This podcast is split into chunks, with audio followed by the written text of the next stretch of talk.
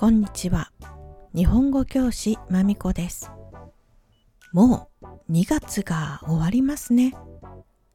日本は雪が多い2月になりました。みんなの国はどうですか？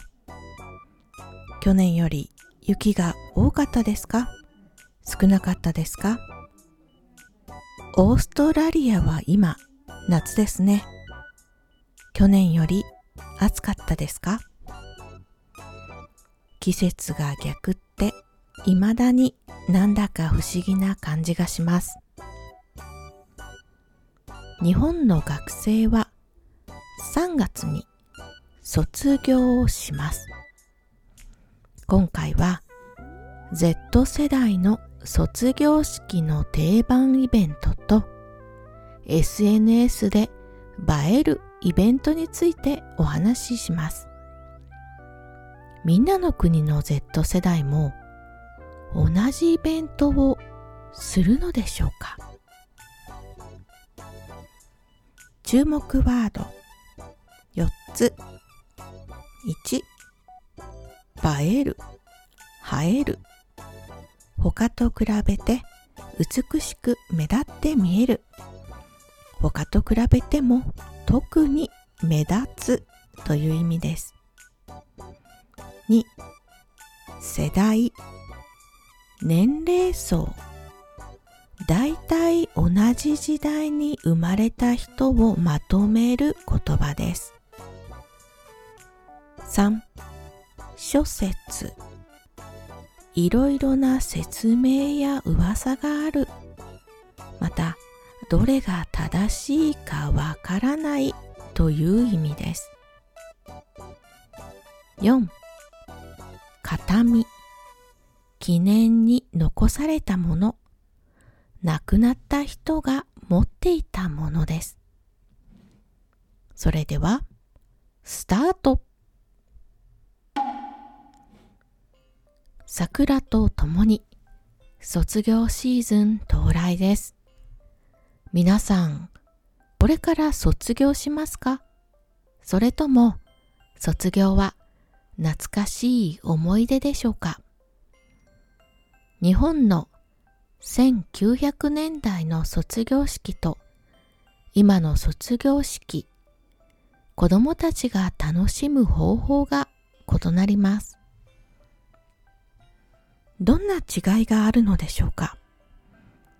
懐かしい思い出の皆さん、自分の卒業式と比較してみましょう。まずは2021年度の定番ランキングを見てみましょう。1位、写真撮影。2位、寄せ書き。これはメッセージを書き集めたカードのことです。大きさは様々です。3位、黒板アート。日本の学校は黒板を使う学校が多いです。黒板にみんなで赤、黄色、白、青などチョークで絵を描くことです。学校によってはプロの黒板アーティストに依頼することもあります。文化祭や卒業式、今では本当に定番の一つになっています。4位、手紙をもらう、あげる。5位、合唱。合唱はみんなで歌を歌うことです。定番イベント5位の合唱ですが、これは両親の世代も同じでした。卒業式にみんなで歌を歌います。練習をして恥ずかしいがらずに大きな声で歌います。最近は人気のポップな曲を歌う学校が多いです。皆さん気持ちが入りますからね。次に SNS で人気になるイベントランキングです。定番イベントと何が違うのでしょうか？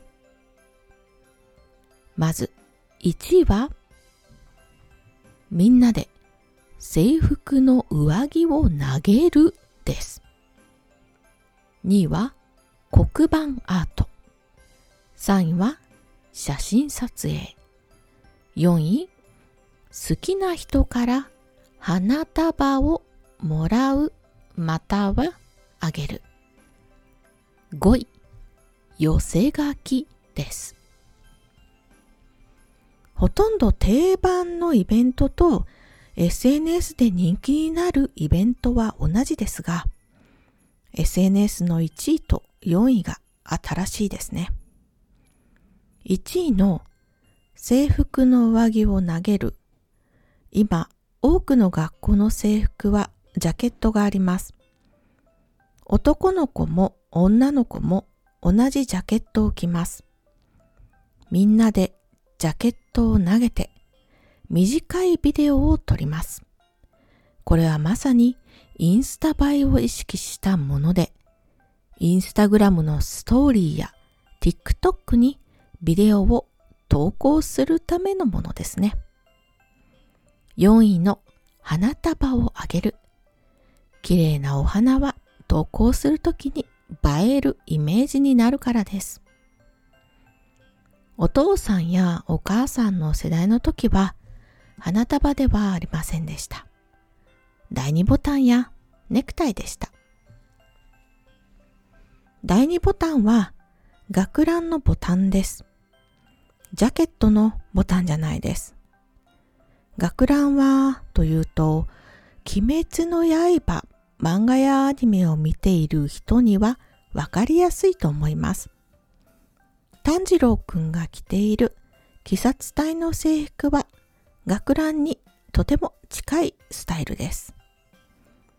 アニメと異なる点は、女子生徒はセーラー服を着ているということです。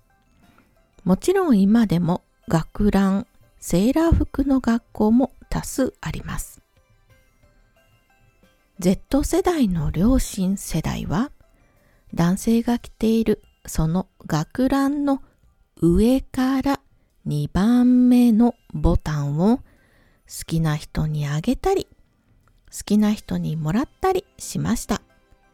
心臓に近いからです。